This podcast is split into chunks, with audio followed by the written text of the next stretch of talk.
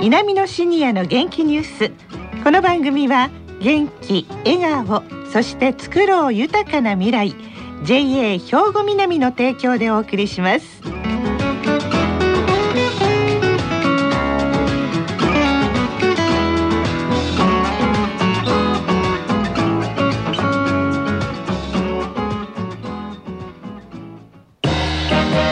皆様の元気生活を応援する JA 兵庫南。近畿最大級の農産物直売所虹色ファーミン。おすすめは JA 兵庫南エリアの新鮮な地元農産物。皆さんおはようございます。藤原まさです。南のシニアの元気ニュースの時間です。今日も南野学園の元気なシニアの皆さんが気になったニュースや話題を取材し、ラジオを聴きの皆さんにお伝えいたします。今回は南野学園ラジオ放送サポーター C 班の方々に来ていただきました。それでは自己紹介からお願いします。おはようございます。渡瀬久夫70歳です。小西真知子66歳です。栗山信夫66歳です。はい、よろしくお願いいたします。何を伝えていただけますか、渡瀬さん。はい、えー、今回はボタニカルライフの7回目。えー、6月1日に放送された阿ビキ湿原を訪ねてのパート2です。はい。えー、5月13日の観察会には阿ビキ湿原保存会会長の山下公明さんも参加されました。はい。今回湿原の野生生物とともに保全活動についても紹介していただきます。まずは岐阜町のお話ですね。堀さん。はい。岐阜町は4月に卵を姫館葵に産みつけて5月頃から幼虫になりそして葉を食べて成長。6月頃からさなぎになり長い冬を越します。はい。そしてやっと翌年4月に成虫になって飛ぶんです。岐阜町の生育に必要な姫館葵を増やす取り組みについて保存会の山下さんのお話を聞いてください。はい、あのもう4年前からこの葛西の久江の小学校の3年生の体験学習でずっと植えて増やしてきてます。今の6年生が3年生の時に植えた姫川葵の裏に今年初めて卵を産んでくれました山の中で我々がこの姫川葵の小さな苗音でくるんですけどもそれも限界があるんで今年度からは県の助成金もらって花の種から育てようかなと。岐阜町はもうこれしか食べませんのでであの岐阜町っていうのは1回に大体100個ぐらいの卵を産みます。でそれも1箇所に産むんじゃなしに10個ぐらいを数箇所に分けて産みます。というのは岐阜町が蝶々になるまでに大体この葉っぱを25枚から28枚食べると言われて結構食欲旺盛なんです。ですから姫缶多いが増やしてやらないと餓死してしまう毛虫が出てくる。でも100個卵を産んでもね蝶々になれるのはワンペアなんです。だから途中で餓死したりとか鳥に毛虫食べられたりとかいろんな状況があってそうなってしまいます。6月の20日前後に種が採取できます、えその種を採取して今後小学校とか保存会のメンバーが里親になってほんで家でプランタンで育成していく。とで大きくなったやつをまた元に戻すと。この姫缶お湯を冷やしていきたいな。ということで今取り組んでます。ああそうですか。もう地域のね小学生と一緒にというのがいいですよね栗山さん。はい。球長がですね、はい、全国で、えー、減っている原因の一つがですね鹿の食害だそうです。鹿が食べちゃうんですね。そうですね、うん、阿ビキ湿原にもですね、はい、しっかりとしたフェンスが設置されています、えー、この鹿の食害はですね、ええ、ユースゲの群生地も被害に遭っているようです。はい。ユースゲの話を聞いてきましたのでお聞きください。池の沢にユースゲが咲きます。皆さんユースゲータご存知だと思うんですけどもちょうどユリの花の大きさです。あの夕方5時頃から咲いて朝の7時にはもうしぼんでもうそれで生涯終わります。その花をまあなかなか昼間見ることできませんのでで9月にこれの種を取ります。で種を取ってプランタンで里親になって育てます。で約2年から3年育てて大きくなった苗をここへまた戻してユースゲの群生地を作るっていうことで今取り組んでます。よくねうちのおじいちゃん詐欺草家で作ってるんやと。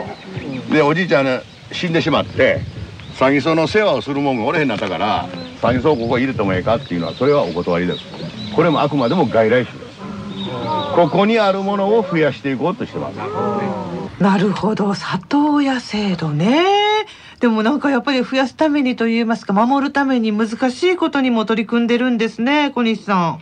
そうですね。大変ですね、うん、7月のユース系の群生なんか綺麗でしょうね。夜しか咲かないってね、ね、夜しか見れないんですけどね。薄い儚いお花なんですね、ね、そうですね。湿原の楽しみ方についてのお話もありましたのでお聞きください。はいこれがね木工時期遅いんやけども、うん、4月頃でしたらねなんかほらこれキセルアザミってだから普通のアザミっていうのは上向いて咲きますから、うん。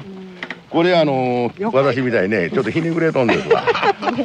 下向くもしくは横向きます。で最後花が終わる時は上向いてます。はい。今度6月入ったらトキソウとかいやトキソウ満開になって終わって今度はあのカキラントンボソウそれからいろんな卵類が咲いてきます。4月に入ればユースゲとかね8月サギソウとかもう一月ごとに顔が変わっていくんで一番いいのはまあ10月の中頃まで月に1回ずつ入ってもらったらいろんなその変化が覗いていけるかなってあの我々もあのイベントっていうのはあんまりねしたくないんですよ。一度にね1日に300人近く入られるとねもう本当にわやくちゃ。だから小規模のイベントで繰り返して見てもらうでここにある花でやっぱりあの派手な花っていうのはユースゲそれから野花勝負それから6月咲く笹百合。あとはもう池の中に出てくる耳かき草なんて米粒の大きさの花です。だからそういうのを見ただけでは分かりませんからね。素通りしてぐるっと回って5分で出てしまうと。で皆さんあのフラワーセンターと間違うてよく来はるんです。スカートにサンダルで。ほんで見かけた人には言うんやけども「マムシおります」言うたらもう U ターンして帰って。はい。それとねもう一つね大事なことは山田に山ビル。ダニと昼だから山に入る時は暑くても必ず長袖長ズボン。これは心得てください。山種なんて小さなものがやっぱり血を吸うとね10ミリぐらいまでまん丸にパンパンに張ります。ほんであの皮膚の中に爪噛んでますから自分で引っこ抜くことはできません。お医者さん行って処置して持ってください。絶対もう残ってますから。入る時はまああの用心に越したことないんですけどもあの山谷用のスプレーがあります。だからスプレーを塗ってまあ防御してもらう。これがやっぱり自分で自分の身を守るということが大事かなと思います。そっか湿原の楽しみ方のお話って本当気をつけなければいけないこともいっぱいあるんですね。はい。長靴長袖長ズボンがベストですね。そうですね。はい。湿原にはトイレがないんです、うん、入り口の近くに培養トイレが設置されていますはいこれも保存会で管理されているそうですが、うん、匂いもなくてとても綺麗で、びっくりしました。ね、そういうところからやっぱり山を守っていってるんですね。素晴らしいですね。はい、渡瀬さん。はい、えー、山下さんのお話に湿原のサイクルというお話がありましたけれども、はい、まとめますと、お願いします。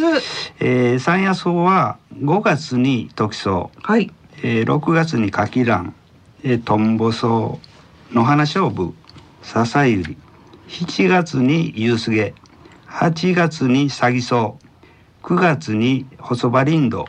水蘭と花が変わっていくとのことでした、はい、昆虫はですね4月いっぱいに岐阜町が見られる、はい、で八丁トンボは6月に入ると見れる可能性があるとのことでした、はい。まあ、ただトンボは小さいのでじっくり見ないとわからないということでしたね。えー、その八丁ともなんですが。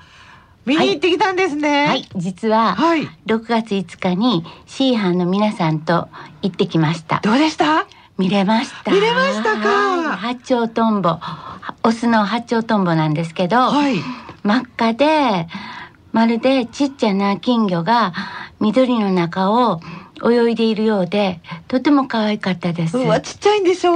すごくちっちゃかったですね、えー、じっと目をこら凝らして見ないと見つけられないんですけどハチョウトンボのね、えー、メスは茶色でオスより一回り大きくて2匹のトンボが風の中をねまるで泳いでいるようでした。うわ写真がこれですね。綺麗なこれこれどなたが写されたんですか？僕です。これ大変だったんじゃないですか？そうですね。貴重な小さい八丁トンボの羽の黒い線、うん、並びにトンボ特有の大きな目をですね、まあ、写真でうまく撮れたのが人満足しています。であの1円玉とね一緒に写してるところがありましたけど1円に乗っちゃうぐらいの大きさなんですね。そうですねやっぱりこう6月がいいっていうふうにおっしゃってましたけれども6月からここ楽しめるんですね。なんか本番という感じじゃないでしょうか。はい。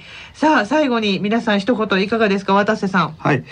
えー、こういった貴重な場所の管理はまあ大変なようです。うん、えー、私たち訪問者は少しは勉強して、まあ、生態を知りながらまあ、楽しめればいいかなと思いました。それですよね。そこ大事ですよね。栗山さんはいかがですか？私はですね、一度は湿原を知っている人に教えてもらうのがいいかなと感じました。はい。